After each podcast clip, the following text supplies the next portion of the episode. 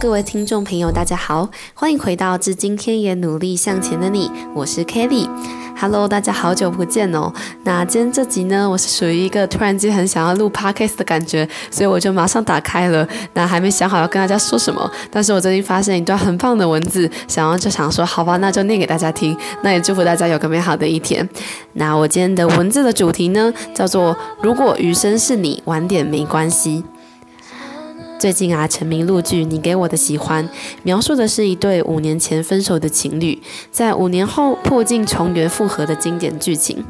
剧中男女主角再次相遇，因而激起了火花，让原本铁了心拒绝复合的女主角放下了重重戒心，愿意再次鼓起勇气，为了爱大胆的再勇敢一次。这个录剧啊，让我联想到了另一部去年底非常轰动的日剧《初恋》，佐藤健的那一部。以及啊，前几年一部讲述校园爱情的韩剧《那年我们的夏天》，虽然同样都叙述着分手后复合的老掉牙剧情，但并不是每一对情侣都是天作之合、天生一对。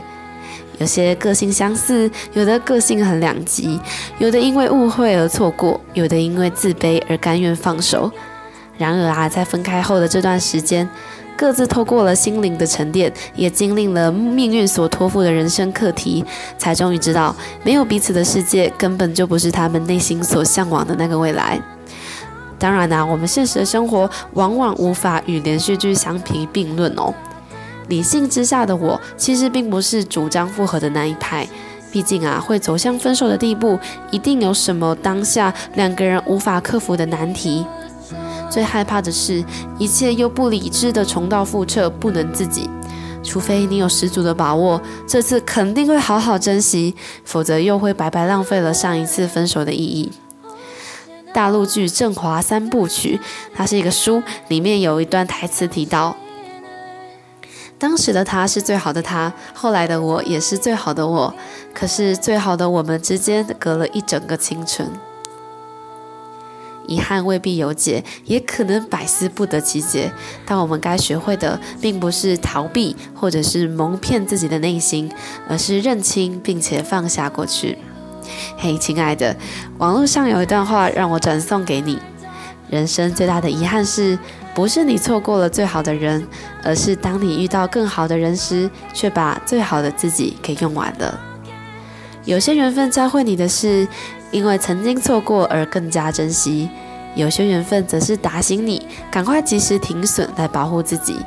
不论你是否已经遇到了命定真爱，还是不小心错过而离开，愿你已经足够了解自己，能够认清适合的缘分在哪里，然后只要不负从前地，活在当下，把握现在。我相信不是你的，迟早会分开；会是你的，就一定会回来。而在那之前呢，请先好好照顾自己，剩下的就让我们坦然的接受命运的到来。最后呢，要送一句话给大家，是孙艺珍说的：“对的人晚点遇见，等我们都足够成熟，就不会莫名分开了。”祝福大家都能够遇到对的人，也希望大家对的人都还在路上。